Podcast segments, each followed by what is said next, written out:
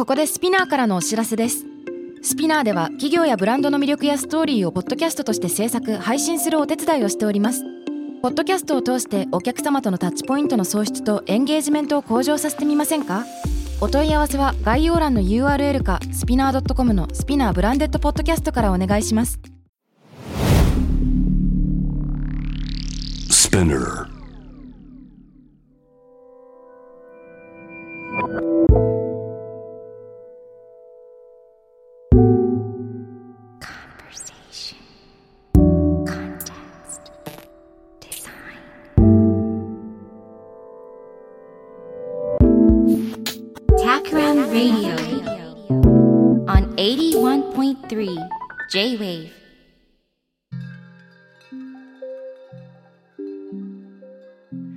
渡邉康太郎がナビゲートしている J-Wave Takram Radio。今回のゲストは先週に続いてデザイナーで研究者、そして東京大学博士課程に在籍中の石田康平さんです。今日もよろしくお願いします。よろしくお願いします。はい。いや、前回はね、まあ世の中にある VR 的なるものというのをデジタル以前に遡っていろいろ考えてみる。はい。まあいろいろ扱いましたけど、確かに世の中にはいろいろあるぞと。まあ茶室も宗教も、まあ絵も、まあいろんなものが VR 的な体験をもたらしてくれるし、えー、まあ夢もそうなんじゃないかっていうようなそんな話が出てきていました。で、えー、まあちょっと話がいろんなところに飛んでいったんでね、なんかこう、暴れ馬に乗ってるような感覚で聞いてた人もいるかもしれませんけれども、まあ今週もちょっと暴れていきたいと思います。はい。で、今週は、まあそもそもなんで人は VR 的なるものとか、異世界っぽいものを求めてしまうんだっけ？っていう、このなぜ？というのをね、考えてみれればと思ってるんですよ。はい。ズバリ、何でだと思いますか？ええ すごい難しい問い立てから。あの、先週はうん。かなりその、まあ、夢の話とか、あと茶室とか、その日本画の話とか、極楽浄土とか、まあ、いろんな話しながら、うんその、それこそこういう VR あるよね、みたいなことを話してたわけなんですよね。はい。で、じゃあそういうのをなんで必要とするのって考えると、いろいろ役割はあると思ってて、うんまあ、例えば演劇みたいなものって、まあ、ロールプレイとして面白いものもあれば、うん単純に感動できるとかもあれば、うん。まあ、昔のものとかだとドキュメンタリーみたいな要素としてもあって、まあ、ある意味記録しておくっていうことも役割としてはあったりするわけですよね。はい。なので人それぞれ本当にいろんな捉え方があったりうん状況によっても変わるんだろうなと思うんですけど、自分がなんでそのそういうものに興味があるのかなって考えてみると結構そのこう逃避に近いような感情もあったりとかして、うん。僕一人っ子なんですけど一人っ子で親ずっといなあの共働きでいなくてそういう環境でこう育ってきた時に、うん。やっぱりなんかどっか別の世界に行きたいとか、家が狭いな、どっか違うとこ行きたいな、みたいなことで、なんかこう昔宇宙船の図面描いてたりとか、うん。よくしてたりとかして、で、なんかこう別の環境を作りたい、別の場所に行ってみたいっていうのが、多分最初の気持ちとしては、自分の興味としてはあったりはするのかなと思ってて、なるほどね。で、その先に単純にそこに逃げ込むってことではなくて、うん。まあ、そういう場所がこうあるからつまり一旦自分がいる場所を離れて別の地点から自分のいる場所を見直してみるから改めてこうよく俯瞰できるみたいなこともあったりするじゃないですか。うんうん。案外 VR ってそういう役割もきっとあるんだろうなというふうには思ったりはするんですけどあの個人的にはそのスポーツって本当に VR だと思っててはい。そのスポーツっていうのがスタジアム例えばあって別世界として別空間としてこう用意されてて、うん。でそこでそれこそ先週の話でもちらっと出た全く違うルールの中でうん。人がこう行動してるわけですよね。うん。でサッカーとかってもうカオスっていうかなぜか手を使ってはいけないとか、まあ、そのパスを回さなきゃいけないとかそういうのがあったりする。うん。でもそういうような別の枠組みとルールを設定していろいろ行動してみることによって、うん。あなんかこういう風なところでチームワーク大事なんだなとかはいはいはい。こういうコミュニケーション大事なんだなみたいななかなかその普通に生きてるとうん。ちょっと分かりづらいようなこと認識しづらいようなことがスポーツの世界だとよく分かったりとかうん。もするわけじゃないですか。そういう意味ではそれも VR にかなり近い役割を持っているんじゃないかなと思うので、うんうんうんそれなんかは本当にいい役割。いや、本当にそうだよね。うん、日常と非日常を行き来する。こっちとあっちを行き来するみたいな。あの、まあ、スターバックスとかでよく言われるサードプレイスみたいなのもそうだよね。えー家と職場でない場所みたいな。僕よく夜遅くまで仕事してて、で、もう遅いから明日早いから寝なきゃいけないのに、無駄にウェブ見ちゃったりとか、まあ、よくあるんですけど。なんか、その、その時何してるかっていうと単に異なる世界に入ってるだけじゃないような気がしていて、やっぱりその異なる自分の時間を味わいたいというか、まあ、違う文人を出さないとなんか落ち着かないみたいなのがあるのかなと思うんだよね。確かにそうですね。でこれって、まあ、人間が複数の所属を持つみたいなのとほぼ同じような気がしてて会社だと新規事業部のなんか部長補佐です。でも家庭だと夫であり一児の父です。でちなみに PTA 会長みたいな役割もあったり趣味で週末みんなで100人一首をやってますみたいなわかんないけどさ。で、それぞれただ単に別のルールに身を投じてるだけじゃなくて別のルールの中で振る舞う異なる自分と出会っている。異なる自分と出会い直しているっていうのが結構大事なのかなということを思います。なんかあの、ロジェカイオワっていう人がうんその遊びについて研究してて、まあ、遊びのこう捉え、遊びっていう概念はまあ演劇だったり、スポーツだったり、まあ、それこそ VR 的なものも含んでるようなうん。考え方なんですけど、まあ、なんかロジェカイオワの整理でよく言われるのは、彼は現実と遊びの空間っていうものもかなりパキッと分けようとするんですよ。はいはいはい。でやっぱり現実じゃないスタジアムの中だからできるようになることっていっぱいあるでしょうとか、うんサッカーの中だからできるようになることっていっぱいあるよねと。うんそういうものをうまく捉えていくことが大事なんじゃないかっていうような、なんか、なんとなくそういう前提があるんですよ。うん。でも逆に、その大黒さんっていう VR 系の研究者とかだと、うん。ちょっと違う理解してて、うん。例えば、あの、VR、SNS ってあって、えっと、VR 空間にアバターで入っていてコミュニケーションするみたいなコンテンツがあった時に、うんそれは確かに、あの、バーチャルなアバターで、うん。それは存在しないものだけれど、そこでやってるコミュニケーション自体はやっぱりリアル。うん。なものである。だだからどっちかというと方向としてはその VR とか何か別世界性のあるものの中にリアルがどこにあるかってことを探そうとするんですよね。うん。だ切り離すこともつなげてみることも多分どっちも大事だとは思うんですけど、うん。多分そのこう行き来の中であのいい VR の使い方っていうのは生まれてくるのかなって気もしますけど。ああ、ああ。概要はの4分類で言うとさ、遊びのアゴン、ミミクリー、なんだ、イリンクス、アレアとかあるじゃない？はい。その、競争したり、誰かになり変わったり、めまいを感じたり、なんか偶然に身を投じたりみたいな。なそれらが遊びを構成するんだって話があるけど、まあここで何が起こってるかっていうのを考えるとさ、やっぱり、コントロールされた世界の中で、つまりルールがある世界の中で、サッカーだったらサッカーっていうルールがある世界の中で、あの、日常にない、あの、逸脱を求めてるっていうか、うんあの、偶然が起こってしまうとか、誰かになり変わってしまうとかって明らかに日常のへ平和な運行から外れていくわけじゃん。はい。で、結局一時的に現実社会の自分っていうところから逸脱して違う自分になっちゃう。で、なんかあの、普段だったら感じない違和感に身を投じるっていうことが起こってるよね。確かに。で、これがすごく面白ポイントなんじゃないかなと思ってて、でこれ行き過ぎるとダメで、例えば、あの、身を焦がす大恋愛で、もうすごい不倫で周りに迷惑かけまくるとかだったら、もう日常の運行がガチでダメになっちゃう。うんで、戦争とかもガチでダメになっちゃうから、これは逸脱しすぎなんだけど、遊びだったら一応一定のルールの中で逸脱するから、うん日常生活にそこまでやばい影響を与えずに違う自分になれる時間。だからその異なるルールに身を置くことで、まずその瞬間が楽しい。で、えっと、その瞬間からふと日常に戻った時に、なんか同じ自分が違う視点を得ているっていう状況。で一時的な自己の喪失と、なんか再獲得みたいなのは遊びの中にありそうで。だから、そのまさにこっちとあっちを行き来する中でしか得られない新しい何かリアルなものっていうのは発生してるよね。そうですよね。うんまあそのさっきの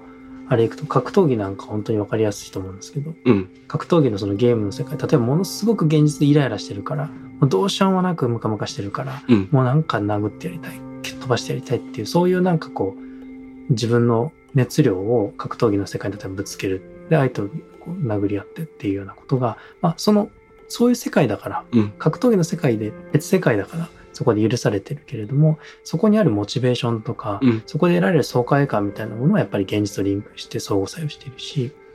まあ、必ずやっぱりなんかこう、VR 世界の中で可能になることと、うん。現実世界に持ち帰れるものっていうのは多分いろいろあるんだと思うんですけど、うんうんうんうんうんスポーツとかは本当にわかりやすいですし、あるいは茶室とかも、本当はそうかもしれないですよね。どういうこと？つまり茶室ってある意味こう、ルール変えません？その、お殿様とうん。茶人？っていた時に、その人たちの主従でいくと、やっぱりお殿様が偉いのに、茶室の中だったら変わったりとかしませんか？しませんね。え？なんかうん、基本的にその誰が、まあ、もてなして、うん。誰が、えっと、もてなされる側かみたいなことは変わったりしないんですか？あそこはするね。でもやっぱりすごい階級、まあなんつうか、いや、これ難しい問題だね。ディテールに入ると難しいけど、基本的に目上の人が使う器は完全に異なるとか、あ目上の人は必ず上座に座るとかっていう慣習があるんだよね。でも、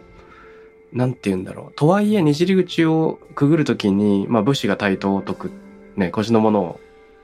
置くというのは、武士っていう身分を忘れるっていうことでもあるから、まあ、ものすごく偉い人以外は一回フラットになるっていうことなのかもしれないね。あ、そうですね。うん。あの、記念口、いや、超細かい話すると、お殿様とかのレベルが来る場所になると、記念口っていう別の入り口があって、そんなに頭下げずに入れたりするんだよ。あ他の人は頭下げる。あ。なんか確かにうん、先週の話にも出てきた古法案とかは、うん。その、にじり口をこうちょっと拡大してるっていうか、完全なにじり口じゃなくて、やっぱお殿様がいっぱい来るから、うん。あの、軽く頭を下げるぐらいで入れるみたいなのはあったりしますけど。あるよね。でも確かに、あの、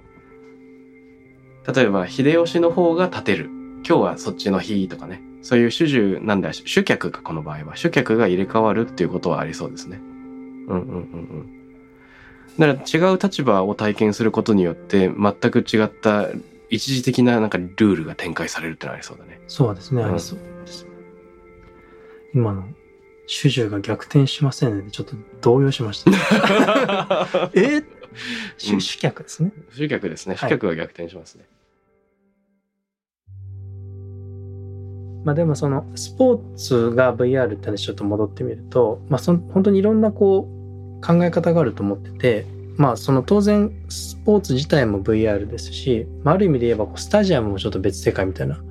ところはあると思ってて、はいはいはい。でそのスタジアムの研究っていうのを今大学院で実はうんやってるんですけど、あのその中ですごく最初にこう一つのテーゼとして掲げてるのはそのスタジアムっていうのは空白であることが大事なんだうん。要するにその普段全く人が入れない場所であってその場所に特別な瞬間だけ入れるうんことによって祝祭性が生まれるんだっていうような、うん。あのことを掲げてるんですけどその研究の一環であの今治に行ってましてはい。でその今治に FC 今治っていうチームがあるんですけど、うん。そこがちょうど新しいスタジアムを作ってたりとかするのでまあそこに見学に行かせていただいて、うん。結局トータル10日間ぐらいもう本当にいろんなことやってましてそれこそスタジアムのあの周辺の草刈りやったりとか、うんでおばちゃんに怒られるんですよここはの使い方がなってないとか言って怒られながらやったりとかあるいはそのテントを出していくとか、まあ、そのサッカーチーム自体が J3 のチームなのでかなり手弁当でやっててそれこそその座席の清掃とか、まあ、そういうことも全部やらせていただいて夜の飲みまでついていってで次の日になると朝から釣りに連れてかれてうん。あのいきなりこうハマチを釣らされるっていううん。ことをやったりとか、本当にその今治のいろんな人の生活の中にこう入り込ませてもらいながらそのスタジアムがどういうようなものなのかっていうことを捉えようとしたんですけどなんかすっごく荒い怒られそうな結論としては今治もある種のボイドなんですよね。でその本当に人がいなくうん。例えばスタジアム1万人規模のスタジアム作ろうとしてるんですけどあの人口そもそも15万人とかうんなんですよ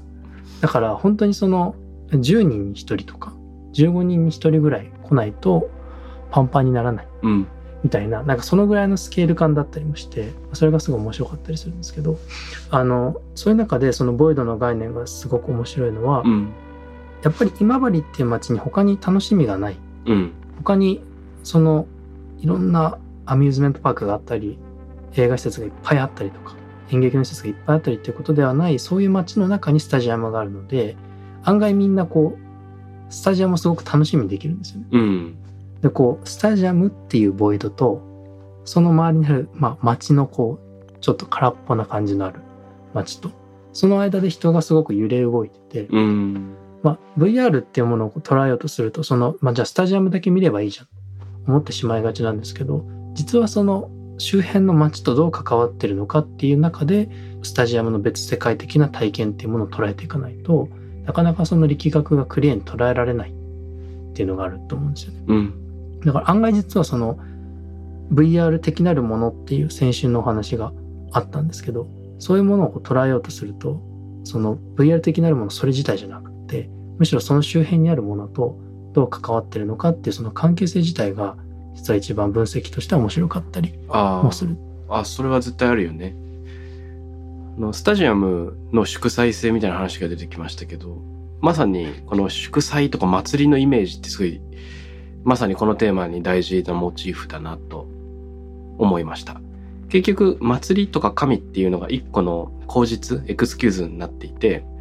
日常とは違うルール、日常のルールが機能しない特別な場とか時間を作り出すっていう、そういうことがあるよね。で、結局、普段の秩序みたいなものをちょっと忘れる。で、祭りの時間だけ行われることがいろいろあると思うんですよ。で、一時的なカオスというか、例えばみんなで盆踊りしてぐるぐる回りまくって、結局集団トランスに陥っていくとか、またはお酒をたくさん飲んでその時間はブレイクーで、普段の立場を忘れるとかっていうのもきっとそうなんだろうね。でそういうなんか一度カオスに陥るんだけれども、祭りは必ず終わるということもあるじゃないですか。はい。必ず終わって安定した日常のシステムにまた戻っていく。で、なんつうか、その行ったり来たりしている、で、直接普段のルールが持ち込めないっていうところがポイントなのかなと思うよね。でそうなった時に連想させられるのが、生と俗っていう考え方がありますけど、その聖なる存在と俗の存在で、むしろ、なんだろう、差別を受けている人たちっていると思うんですけども、その人たちは普段は社会から排斥されているけれども、なんか大事なシーンだとむしろ、儀式の場だとむしろ中心的な役割を担うとか、ある特定の仕事をするときはその人たちに頼らなきゃいけないとかっていうのがかつてあったかもしれず、その生と族を行き来する、まあできる人たちが何か仕事、あの、社会の中で重要な役割を担ってるとかっていうのも面白いよね。たくさんありますよね。まあ、でも最近とかだとそのルールが本当にこう常に重なっているような状況って多分たくさんあって、うん分かりやすく言うと AR とかって絶対そうなんですよ。ふむふむで。その AR とかでじゃあ例えばスマートフォンとかかざして家具を置けますよみたいなうんサービスあったりするじゃないですか。うんうん。でもあれってそこに家具あるとうまく重ねられないんであ空白作っとかないといけないんですあ。よ。そうするとなんかその AR のルールをある程度前提としながら実空間作っとかないとうまくそこが噛み合わなかったりとかうん。するんで、なんかこうそういう意味でいくと、まあ、今まではかなり街とスタジアムとかあるいは茶室とそれ以外の都市の空間とかうん。かなりこう振れ幅がこう大きい場所で起こってたのがもしかすると AR とかだともっと近いところでリアルタイムにカシャカシャカシャカシャカシャカシャってインタラクションしてるのかもしれないですよ。うん。まあ、ルンバを稼働させるために、障害物の具合を調整しなきゃいけないから、だんだん家の家具のレイアウトが変わっていくみたいなのは、そういうことルンバルールに部屋が作り変えられていくみたいなのは、今の AR の話と重なるね。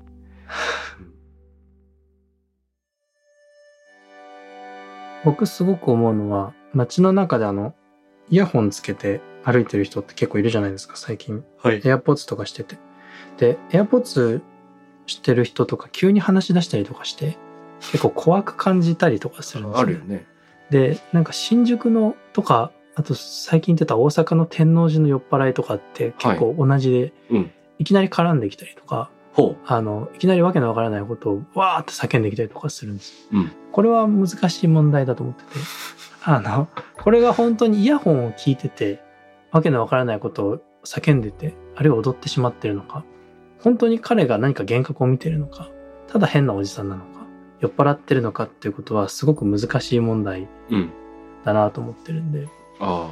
そういう意味でその都市の中にいろいろこうあのよく言うのはそのフーコーっていう人があの分析したりとかしたのはその都市っていうのはやっぱり狂気を排除してきたんじゃないかと例えばはい精神的に病んでしまった人とか、うん。何か障害がある人、うんまあ、あるいはもしかしたら身分が悪い人もその中に含まれてたのかもしれないですけどそういう人たちをこう社会の中から排除してまあ正気を保てる人だけを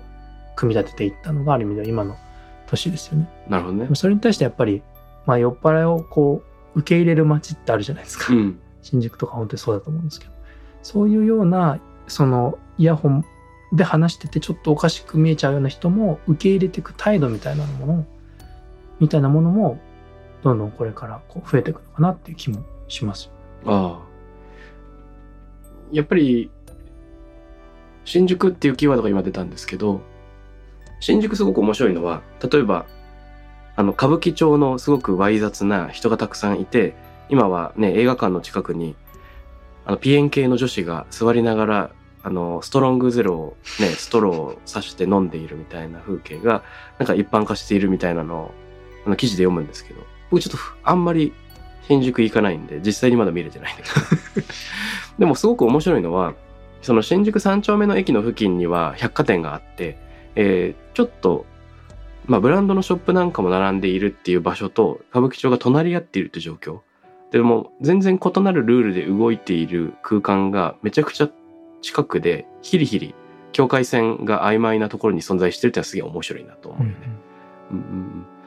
で、あの、狂気、まあ、あの、多分、どっちが狂っているみたいな話もあるんだけど、まあ、お互いが、互いから見ると狂っている状況、確かに。うん、を、しかし、我々は観光客として、どちらも歩くことができるのであるっていうことだよね。うん、その価値を飛び越えていくというか。うん。新宿、ちょっと話飛ぶようで飛ばないようで飛ぶんですけど、うん、あの、新宿とかすごい面白いなと最近思うんですけど、うん、昔ですね、よく漫画とか映画とかテレビとかドラマとか見てると出てくる描写で、子供たちがその大人な本をうん街中に探しに行くっていうシーンがあったりするんですよね。大人な本。大人な、こう、ちょっとエッチな本とかを、うん、あの、探しに行くっていう。で、それってその、例えば河川敷だったりとか、うん。なんか神社の境内とか、そういう場所に誰かが捨てていて、まあ、それをなんか誰かが拾いに行くっていうものだったりするんですけど、うんあれ僕なんかすごい最近面白いなって妙に思ってしまって、要するにその、今って例えばスマートフォンでそういうコンテンツを見られるとか、人に隠したいものっていうのを自分の本当に隠れた空間だけで見られるけれども、昔は多分それがなかったので、うん。ある程度都市に出ていかないといけなかったんですね。なので、その自分のこう抱えてる欲求と成長と、うんでそれを発露する場所として都市があって、うん、その中で、その都市との関わり合いの中で多分人はいろんな大人になっていったし、都市のことをよく分かっていったし、多分その中で多分、こう、なんて、いわゆる、えー俗な場所っていうか、うん、こう、よろしくない場所っていうのの価値がきちんとあったんだと思うんですよね。それがどんどんこう、うまく排除できるようなテクノロジーが逆にできちゃうと、うん、そういうこう、俗な場所ってきっと消えてくんだろうなっていう気もしますし、うん。まあ、ある意味で言えば新宿もそういうふうなこう流れに一つあのあると思うんですけど、まあ、そういう意味ではこう都市の中にあのいかにこう多様な場所が残ってるかっていうことは僕はすごいそのすごい重要な観点だと思っていて。うん、あのそれこそ茶室とかスポーツのスタジアムとか VR 的なるものっていうのがいろんなこう要素の中で都市にちゃんと残ってる状態にするためにはうん。かなりこう人の態度みたいなものが醸成されないと難しいんだろうなっていう気がしたりするんですけど。ふむふむ。ああ、今の話面白いね。エロ本を探しに行く場所が小さなスマホの中なのか、むしろ人が集まる場所そうです。に捨てられてるのを探しに行くそうです。で、人が集まる場所だったら、むしろいろんな人がそこに行き交うからこそ、匿名性があって、まあ、アノニマスな場所になっているということだけど、まあ、そういう意味で言うと、えースマホの中に探しに行くっていうのは、スマホの中に都市が広がってるとも言えるよね。そうですね。ただそのアノニマスで多分なかったんだろうと思います。その都市の中に探しに行くときに、うん。まあ周りの人は気にしてなくても、はい。多分中学生の子がこう探してる時って、うんもう見られてるんじゃないかとか、ああ、それはあるね。すっごい多分ドキドキしてた。うん。そのなんかこう視線のこうが自分の体に突き刺さってくるような体験の中で、うん。都市との関係性ができていったっていうのは案外豊かな文化なのかなと思ったりしますけど。ああ。で、やっぱりあれだよね。あの伊勢丹の買い物袋をぶら下げながら歌舞伎町に歩いていく時のちょっとチクチクする感じみたいなのにもつながるわけだねそこで。なるほど。だからストロング缶にストローを刺して伊勢丹に入ることはできないもんね。それはできないですねできないですよ ね。許されないですね別のルールです別のルールあるね。かなり脱線してきましたけどあ、いえいえ。まあ、なんで人は VR 的なものを求めるのか。それは違う場所、違うルールを求めるからで、異なる自分になりたいのであるっていうような、そんな話がありましたね。そうですねでそこからちょっとあのまた飛ぶようで飛ばないんですけどうん。VR と MR の話でちょっと面白い分析があってあのあるデカルトが、えっと、我思うゆえに我ありっていう言葉を言ってますよね。それで我思うゆえに我ありっていうのが、えっと、ある意味ではこういろんな科学の発展のあの原則みたいなものにもなってて、うん。まあ、我を思うっていうのは例えば原理みたいなものと捉えると、まあ、原理からその本文は違うんですけどいろんな理解としてはその原理があってそこから現象が生まれてくるっていうようなうん。構図の中でその科学の発展の一つの理解の基礎になってるって言われたりするんですけどうん。なんかそのパウロ2世っていう思想家によるとこのこれはその13世紀にアキナスっていう人が言った言葉のパロディなのであるっていうふうに言っててなるほど。元は、えっと、我あり故に我を思うっていう言葉だったっていうふうに言うんおですよね。でそれは多分先にこう世の中にいろんな現象があってうん。そこから自分を考えるよねっていうことだと僕は思ってるんですけど、うん。自分が考えて何か作って組み立てていくから現象が起きるっていう考え方とうん。先にとりあえず現象を受け入れといてそこから何か組み立てていこうっていう考え方ってかなりこう理想が違う気がしてるんですがはい。あの最近その自分の博士論文の副指導教員でもあるですね千葉学さんっていう建築家の方がいるんですけどはい。千葉先生がその最近そのすごい説明性が求められるとデザインの中で,、うんでここはなぜこうなってるのかここはなぜこういうふうなデザインになってるのかってことが求められすぎて、うん。何かこう自分の直感でこうひらめいて飛躍したような箇所っていうのが作りづらくて、うん。まあそれがそれはちょっと面白くないんだよねみたいなことを言ってたんですよね。うん。でさっきのその自分が、えっと、原理原則があってそこから組み立てていけるっていう考え方っていうのを僕はあの記述可能性だと思っててはい。先に逆にそのえ何か様相があってそれを受け入れて語っていこうとする態度っていうのは僕は読解可能性の話だと思ってるんですよね。で自分で何かを記述していけるんだからお前はそれを説明できるだろうっていうところに説明責任が生まれてると思ってるんですよ。うん。なのであのどっちかっていうと僕の理解によれば VR はかなり記述可能性度合いが高い自分で全部作って組み立てていかなきゃいけない世界線だと僕は思ってて、うん。逆に MR ってちょっと読解可能性必要なところがあってうん。要するにその周りにこう実空間の要素が広がっててうん。その中になんか謎のデジタル物体が置かれているうん。でこのよくわからない関係性が見てる間ずっと起こり続けている時にそのよ意味をどう捉えればいいのかってところからこう分析が始まるんですよね。うん。なんで建築設計プロセスでその VR とか MR を使えるかどう使えるかっていう研究をしてきたっていうお話を先週ちらっとしたんですけれどもあの VR を使って建築空間を見て設計につなげるっていうのはあんまり建築家の受けが良くないんですよ VR を見て、要するに設計された設計案みたいなものがあって、うん。それを VR 化してうん眺めるっていう体験は建築家の人にはあんまり受けが良くないんですよ。ほうほう。それは多分彼らが図面とか模型から空間をイメージすること自体が多分職能だからうん。もう自分の想像通りなんだと思うんですよそこは。逆にその MR とかの方がすごく受けがいいんですよ。ああ。それはやっぱりそのなんか敷地の中によくわからないものをボンと置いた時に、うん。あなんかこの敷地のここってこんな風に明るかったんだねとかうん。案外その見えてなかったものがその変な異物を置くことによって見えてくるっていうこともあってうん。新しいその読解性が開かれてるんだと僕は理解してるんですけど、うんまあそういうのはかなりこう VR と MR の一つの差なのかなと思ったりはするんですけど言い換えるとあれだね。あの、記述可能で完全に説明可能な VR は建築家に不人気で想像通りって言ってたけど、まあ別に何にも変わってねえよっていう感じで。はいで、一方で MR っていうのはむしろ今まで考えても見なかった誤読が起きるっていうことなんだろうね。それもあると思います。うんうんうん、でえ？そんな風に重なっちゃうんだ？とかなんか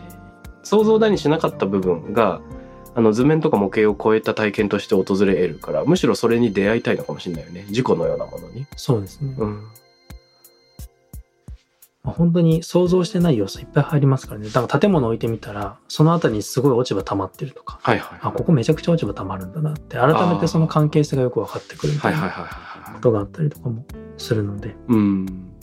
なんかそういうなんかこう、単純に設計案を眺める、確認するだけではなくて、うん。むしろその敷地のこう見つけられてない要素を見つけていったりとか、あるいはその敷地と建物の見えてなかった関係性を見つけていったりとか、うんまあそういう読解のこう作業として MR は使えたりもするので、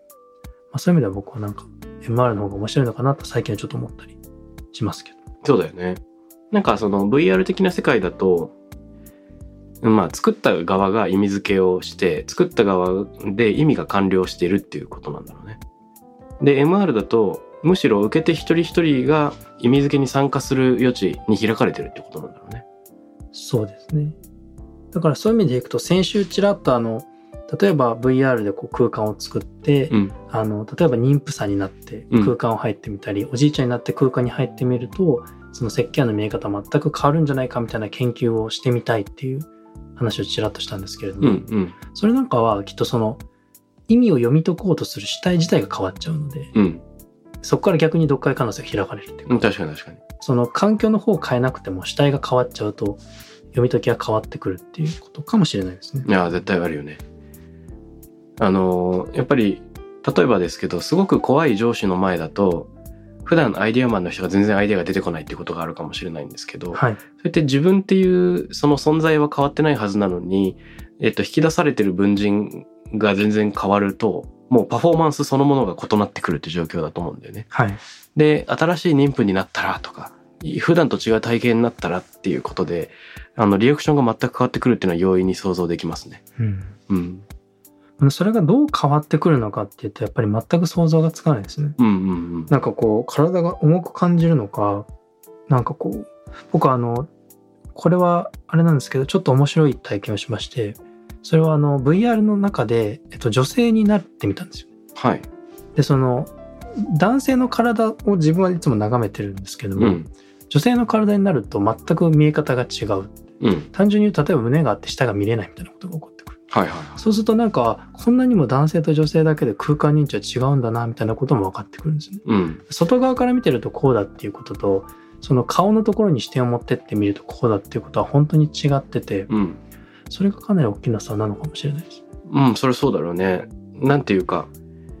例えば自分が妊婦さんになったことを想像すると、人と人の間をスッとすり抜けるみたいなのがかなり難儀になるよね。難儀ですよね、うん。そもそも奥行きが変わる以上に、自分の体がフラジャイルなんだっていう緊張感から、そもそも通り抜けたいと思わなくなる。思わないですよね、うん。あとスピードが落ちると多分今だったら 100m ぐらいすぐじゃんって思うものがなんて長いんだろうとかああ、あそういうことも。もきっとあるかなと思いますあの、重いスーツケース持ってる時とか、細かな段差がめっちゃ気づ、あの、に気づくよね。普段意識していないものにね。うるさいですもんねあ、そうそうそう。自分の存在が不必要にうるさいと感じるよね。感じますねって。あこんなテクスチャーだったんだとか思いますあ、思う思う。カバンはもはや拡張された自分ですね。そうかもしれないですね、うん。そういう意味でいくと最初のなぜ VR を見るのかなぜ MR を見るのかっていうところに立ち返ってみると、うん。まあ、ひょっとするとその自分と違う他者になってみたりとかすることで全然実は世界の様子は違って見えるってことはあるかもしれないですよね。うんうん。例えばその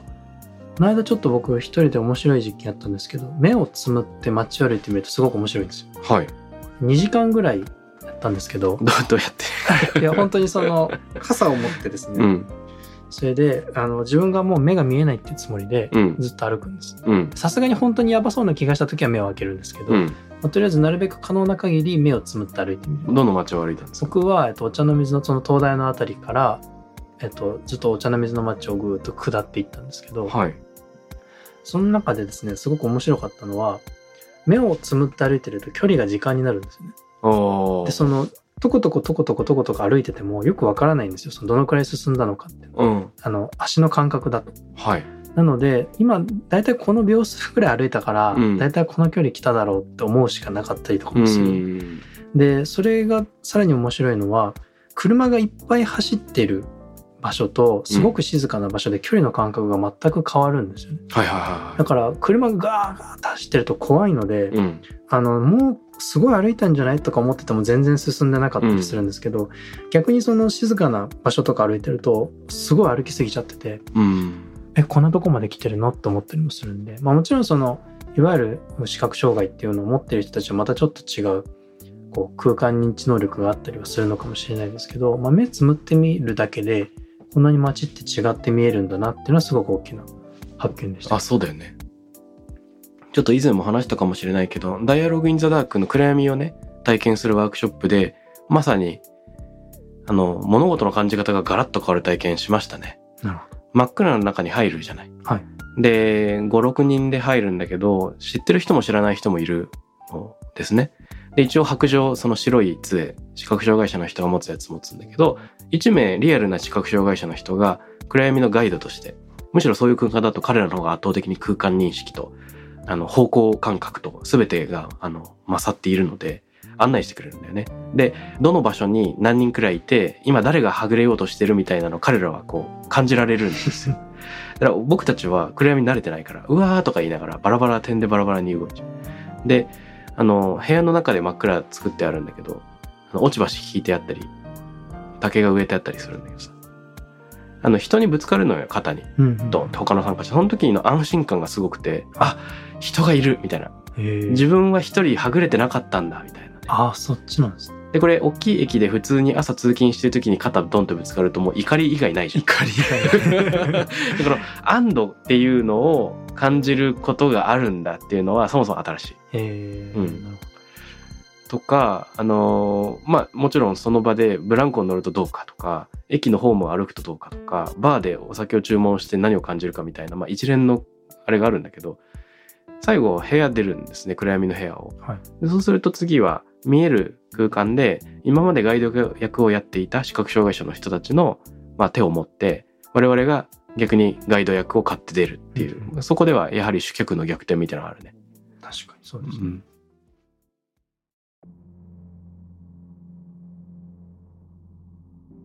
僕結構ポケモン GO も面白いと思っててはい。あれは僕はあの現象として面白いと思ってるんですけどはい。僕のそれこそさっき言ったあの博士論文のまたこれも複させていただいてる稲見先生曰くですねうん。ポケモン GO は現代の風水であると要。するにその世の中にいろんな地理的な新しい情報っていうものをこう付加していって、うんこっちの方角はいいですよこっちの方角はダメですよ、うん。することによって人のアクティビティを変えるっていうものをどこにこう価値のあるデジタルコンテンツを置くかっていうことによって操作してるのがうん。ポケモン GO だからあれは風水だみたいなことを言ってたんですけど面白い。僕は結構その中であのみんながこう共通認識として一部分の人たちは持って行動してるわけじゃないですか。うん。一つのなんかこうスポットがあってそこをみんなでこうスマホで見てて彼らにとっては共通認識がある。けど僕から見ると完全に変人にしか見えない。うん。でなんかそれはそのイヤホンをその聞いて喋ってる人が変人であるみたいに、うん。ポケモン GO も十分変人だと思うんですよね。うん。うん。でそういうこう共同幻想みたいなものをどうやって一緒にその理解できるかみたいなことを考えてた時にある人が議論で言ってたのがあのでもそのかわいそうにはみ出されるものっていうのもたくさんあるよねって言ってて要するにそのポケモン GO でじゃあみんながポケモン GO うんいつでも簡単にやれる、うんじゃあ例えば1000人って1000人が全員ポケモン GO やってるってなった時にそこに入ってきた新しい人って普通に街で暮らしてるだけなのにそこから排除されてるじゃないですか。うん。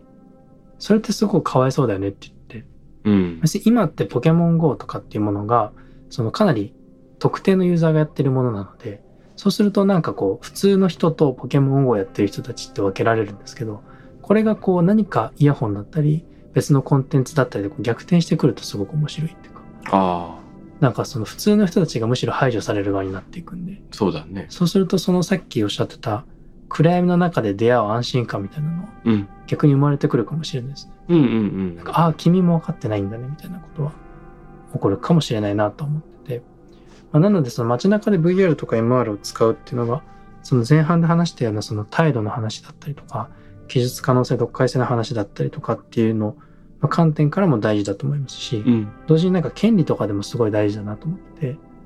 要するに例えばホームレスのおじさんが AR 見れないかもしれないんで、うん。そうするとなんかその人たちと共有する世界っていうのは狭まっちゃうわけだったりもして、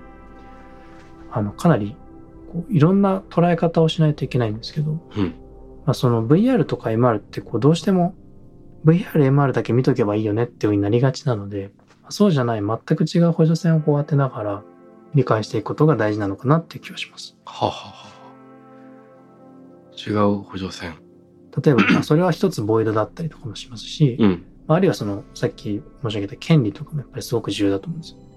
ポケモン GO できる権利っていうのはすごく大きな権利だと思うん。それが例えばイヤホンとかでも、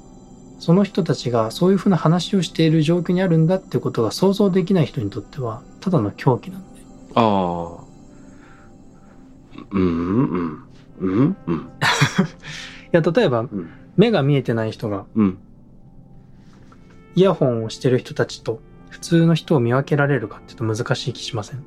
ああ、それはわかんないよね。だからそうすると街の中でどのくらいイヤホンの人が話してるかっていうことを、例えば普通の人はパッと見て、あ、みんなイヤホンで喋ってるなとか、ああの人イヤホンで喋ってるなとかわかるじゃないですか。うん。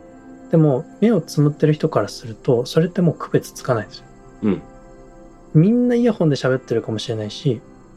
みんな普通に会話してるかもしれないし、ただ全員狂ってる可能性もあるじゃないですか。うん。そうするとその全くわからないその状況をどうやってその目の見えない人に開ってあげるかってすごい難しい問題だと思います。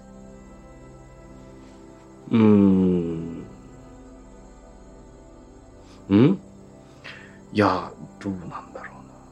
まあ、イヤホンだと、ちょっとイメージあれなんだけど、はい。まあ、スマホを見ながら歩いてる人がいて、駅の中で。で、前見てないから危ないよっつった時に、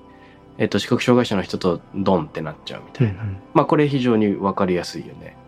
で、えっと、これを、まあもちろん視覚障害者の人は事前にわからないよねと。で、ポケモン GO ってなんかそれ関係あるんだっけ？その、歩きスマホしてます。うろうろ人が寄ってきました。まあ、逆に言うと、人が集まらない限りそんなに社会に影響ないような気もするんだけど、どうなんだろうね。あ、なんでその、ちょっと最初の、また先週の話にちらっとつながるんですけど、うん。例えばみんながスマートグラスをかけるっていうような世界線が出てきた時に、うん。もしかしたらみんなある程度は共通したものを見てて、はい。だけど全然共通したものを見てない人もいっぱいいたりするわけじゃないですうんか。うんうん。それすると、こう、今までって建築とか都市体験って基本的には、受け取り方はいろいろあったとしても、共通の世界見てますよね。だけど、スマートグラスかけて映り込んでるものが全く違ってたら、うん。その人たちにとって見えてる世界って全く違うじゃないですか。はいはいはいはかなりそこで分断っていうか、こう、ズレっていうか、干渉みたいなものが起こってくると思うんですい。けど、うん。そうなった時に、その、ある意味で、じゃあ、その見えてない人にも見せてあげれば、その干渉を解けるじゃんっていうのも一つの考え方だと思いますし、はい。でもそこにはやっぱりそういうデバイスを持てない人とか全くその様子を見られない人っていうのがたくさんいてうん。そういう人たちをどうやってその変な共同幻想の中にこう組み込むかっていうこともすごく大事な視点になってくるんじゃないかなっていうこ。はははははは。その問題意識、ちょっと進みすぎてて、俺全然持っててないんだ、リアリティ。いや、なんか、あの、そういう世界線があったらそういう問題が生まれうることに、想像はギリギリ及ぶけど、はい。全然リアリティを持てないね。ああ、本当ですか。いや、例えばもうそこまでみんなが活用してるんだったら、もはやバーチャルである必要が多分なくなってきて、はい。あの、他人が AR してる、その、バーチャリティを他の人からも見られる方が自然になる気がするんだよね。なんでそれがすごく難しくて、うん。さっきのその AR と家具の話とつながるんですけど、うん。例えばその人が何か投影できてるうん。っていうのは、そこに例えば家具がないので AR 家具を投影できるじゃないですか。はい。だけど別の人が自分なりの家具を投影したいと思ったら、うん。その別の人の AR 家具が見えてちゃいけないんですよ。ああ。でもそこに家具があることだけは共有できてればいいんじゃない？ギリそうかもしれないし、そうじゃないかもしれない。だってうん、サイズが違っちゃうとうんぶつかったりするかもしれない。うん。でも、まあ、そういう物理的な問題だったら解決できそうだね。なんていうの？ぶつかるかどうかみたいな植物的な問題だったら全然解決する術はありそうだな。あの、これも多分きっと議論が難しい事例なんだと思うんですけど、うん。そのコロナ禍でカフェに行った時にそのカフェであのあるお母さんが子供を抱いてそのカフェに入ってきましてうん。そのコーヒーを頼んでカウンター席に座ったんですよね。うん。で子供が寝てて、まあお母さんほっと一息つけるのかなと思った時に両隣の人たちがそのズーム会議を始めてその声がどうしてもわーっと聞こえちゃうんですよね。うん。なのでその子供が起きちゃうかもしれないっていうような反応をしてお母さんがすぐコーヒーもまともに飲まずに出ていかれたんですけど、うん。なんかあれすごく辛いなと思ってなかなか家とかでもゆったりできないのをやっとちょっと子供が寝たからゆったりできると思ってカフェに行ったのが横でズーム会議始まっちゃってすぐ出なきゃいけなくなったっていうことなんですけど一方でその2人のこう男性がズーム会議してたんですけど、うんその彼らもひょっとすると家でお母さんとか子供さんがゆったりできるようにしてあげるために出てきたのかもしれなくて、うん。まあそういう人たちがこうぶつかり合っているような状況っていうのがそのカフェの中では起こってたので、うん。まあ、それをどうやって解くかっていうことすごい難しい問題だなと思ったんですよね。うん。でもちろんそれはいろいろこう考え方があってそういうこう音と音のぶつかり合いってたくさんこれまでも起こってきたじゃんっていうのも一つの考え方で、まあ、こう自分が図書館で集中したいのにすごくこう隣の人がコンコンうるさいみたいなことも当然あったわけなので、うん。まあ、干渉っていう現象自体はもちろん起こってるんですけど、うん。それがもうちょっと違うこうデジタルレイヤーを組み込みながら起こるようになってきているっていうのが今の世の中の現象だと思っててそれをこうどう調停するかっていうことはすごく大事な問題なんじゃないかなとは思います。これ俺ちょっと実はよくわかんないんだけど、まあカフェに親子がいる、隣の Zoom がうるさいから出ていく。でこれ隣の人が Zoom である必然性ってどんだけあるんだっけっていうか、その人が Zoom じゃなくて、ただリアルにいるあの二人が喋ってる状況と何ら変わらない気もするんだよね。まあもちろん Zoom だとイヤホンしてるから無駄に自分の声が大きくなっちゃうとか、空気が読めない感じが醸し出されてしまっていて、あの、隣にいること自体が辛くなってくるっていうのを、まあお母さん感じたかもしれないし。けど単にうるさいっていう現象だけに注目するんだったら、それって Zoom でバーチャルと重なってるっていうことって問題になるんだっけっていうのがね、よく理解できてないんだよ間違いなく言えるのは Zoom で展開されてるルールと現実のルールは間違いなくずれてると思うんですよね。で例えばうん現実のルールだったら子供いるからちょっと静かにしようとか、うん。あるいはここはすごいなんか明らかに喋ってる人たちだから離れとこうみたいなことなんとなくそのルールが共有されてると思うんですけどうん。少なくとも Zoom 世界線のルールと現実のルールは僕はずれてる気がします。えっと、 Zoom に参加してる人が Zoom に集中しすぎてるから、現実ルールを半ば忘れてるんじゃないかってこと？忘れているとまでは言わないんですけど、うん。うん、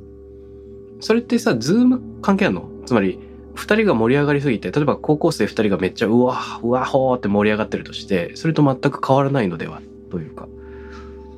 これでも僕の感覚によればなんですけど、うん。まあ、高校生2人はさすがに横に子供寝てたら静かにならないかなと思っちゃいます。うん、うん、でも、 Zoom とかだとどうしても、そこの世界の中に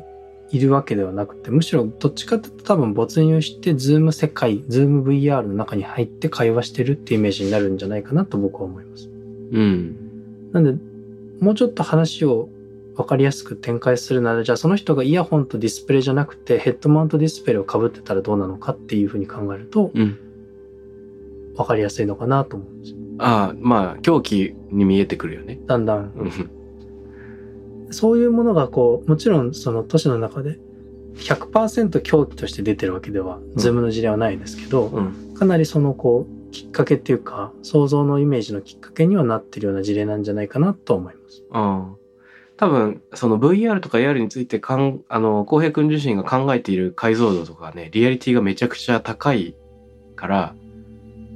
そこを問題を問題だと捉えられてると思うんだけど、はい。まあ僕は全然問題だと思えない。そ ここれ議論がずっと紛糾しますよね。そうなんだよね。だから、まあこれ自体違うバーチャリティを見ている、俺たち二人が。違う潜在可能性を見つめてるっていうことなのかもしれなくて、すでに我々の間では不都合が生じていると言える。いや、かなり。これはもう、もうずっと前からかなりの勢いで生じてます。生じてますね。でも、あの、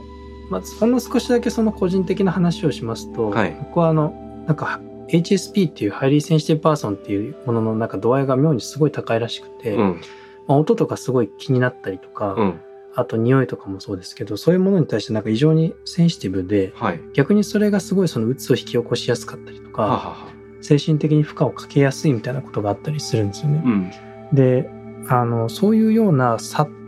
ていうのがどうしても当然あるので、うんそれによって見えている世界っていうのは違うっていうのはもうおっしゃる通りうん。だし、まあ、ある意味で言えばイヤホンとかヘッドホンつけるっていうのはそういうこ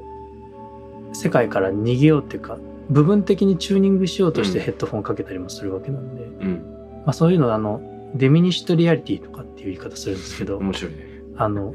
デミニッシュっていうのは要するに減らすっていうことで、うん。あの現実の中の要素をこううるさいとか見たくないものを減らすためにうん VR とかを使って減らしてあげるっていううん。考え方があったりするんですけど、まあ、そういうようなあの使い方もありますよね。うん。確かに本当にカフェの事例とかは僕はすごい問題だと思うしなんかこう共感してるんですけど渡辺さんは一向にこういやいけるんじゃないみたいな感じだったりします？いけるのではというか、そこが、バーチャルかリアルかっていうルールなのかどうかがよくわかんない。でも、ふと思ったのはね、日本の電車の中で電話することはルール違反なんだけど、香港だとむしろ電話する場所みたいになってんだよね。えあの地下鉄の中が。ー、はい。で、みんなずーっと電話してて、えあの、わーわー言うことが何ら変じゃない。ー、はい。これ面白いよね。確かに。うん。なんでなんでしょうね。なんでなんでしょうね。でも、それでいくと、例えば電車の中でも、会話することは全くダメじゃないですけど、電話はダメですよね。そうなんだよね。あれは確かになんでなんでしょう。やっぱり公共の場に私を持ち込みすぎてるってことなんだろうね。あのー一方的な私？はい。うん。でそれが1対1で、なんとなく自分たちの影響が周囲に及んでるっていう了解がある、二人とも人がいる場合の会話っていうのは、一応、そこに場を置いてるっていう了解がある。で、その了解がない存在がいるっていうのがやっぱ辛いんじゃないかな。うん。うん。まあ、だとするとね、カフェっていうのも地下鉄と同じだと考えれば、まあ、周りの人が辛いっていうこともわかるよね。わかりますね。うんまあ、聞こえてくる音としてはほとんど同じように聞こえてても、何らかのストレスを感じるっていうのは、うん。なんでなんでしょうね。で問題はストレスなのか、うるさいかどうかじゃなくて、なんかうざいっていうことが大事なんだね、きっとね。かもしれないですね。うんまあ、絶対分かってもらえないっていう感じがなんかします。うん。はい自分のことを見てはないっていう。はいはい。ああ、ああ、そっかそっか。じゃあパーソナルスペースを脅かすってか、ある一定の距離にいるときに、自分を視野に入れてもらってるか否か問題みたいなところあるかもね。あるかもしれないですね。没入してるっていうのはひょっとするとそういうことなのかもしれはいはいはいはい。あちょっとこれ話終わんなくなっちゃうけどね。ない。はい。僕、道歩いてると、絶対に道を譲ってもらえないんですよ。向かいから歩いてくる、えあの、来る人。はい。必ず僕が動かないと衝突しちゃうんですね。はい。なので、前からやってくる人に、のを優先して、道をずらすっていうのでずっと30年間、37年間生きてきたんですけど、はい。最近本当に急いでる時に目の前の人が視界に入んなくて、もう目的地の遠くの先だけを見つめて歩く、走らなきゃいけない時が、あもう歩かなきゃいけない時があって、そうすると譲ってくれるんですよ。で、気づいたんだけど、相手より遠くを見てると、相手が道を譲ってくれるらしい。へえ。本当ですか？ああの、対抗してる場合ね。はい。で、我々がお互いにこう、歩み寄っちゃってる位置関係にある時に、はい石田公平氏の目を見つめると、あ、こいつは俺のことに気づいているからきっと譲ってくれるだろうって多分相手は思うんだろう。ああ、なるほど。で、もっと遠くを僕が見てる時に、あ、この人は眼中に俺が入ってないと。うんうんうん。俺がどいてあげなきゃいけないんだって無意識的に思ってるのかもしれないね。確かにそうかもしれないですね。うん、これ発見なんですよ。確かに。確かに自分見てないと思った時合わせますね。なんでなんだろね。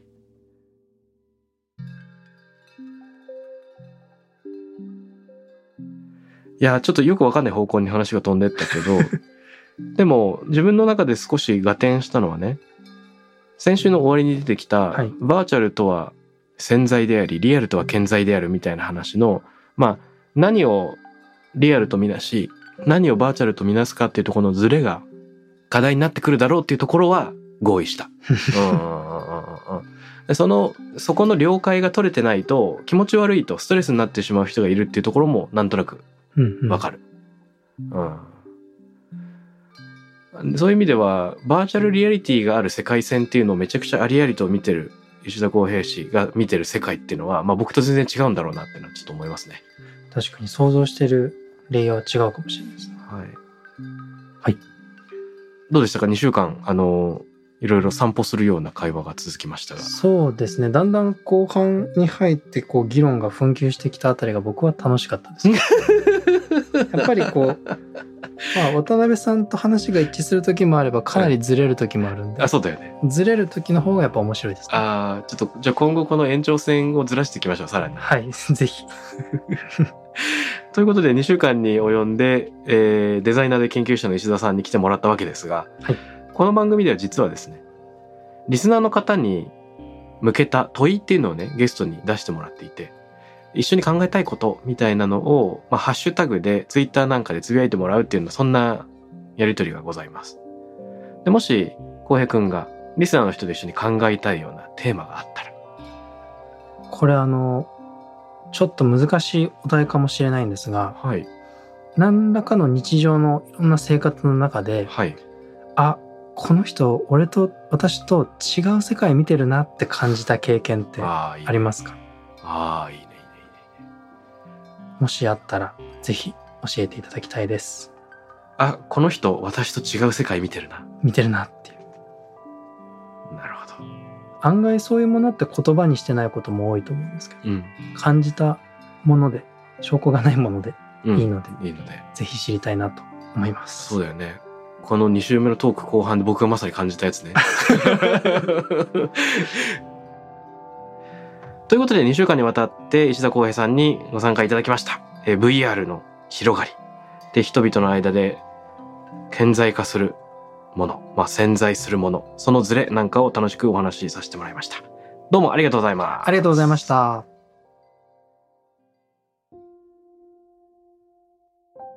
Takram Radio に関するメッセージや感想は、ツイッターから、ハッシュタグ、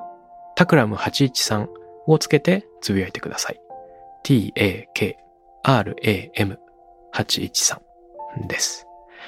また、僕、渡辺幸太郎への質問や相談などは、ツイッターのダイレクトメッセージからも受け付けています。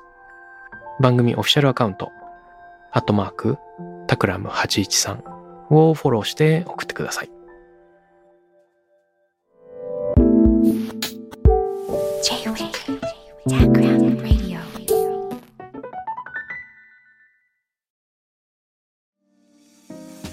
ここで SPINEAR からのお知らせです現在さまざまな企業のブランデッドポッドキャストを制作している SPINEAR では自社開発したポッドキャスト管理システム Sonicbowl を用いたオリジナルのアンケートを実施しています。リスナーの属性データを可視化することで御社のニーズに合わせたコンテンツ制作が可能になります。 SPINEAR ホームページ内のコンタクトよりまずはお問い合わせください。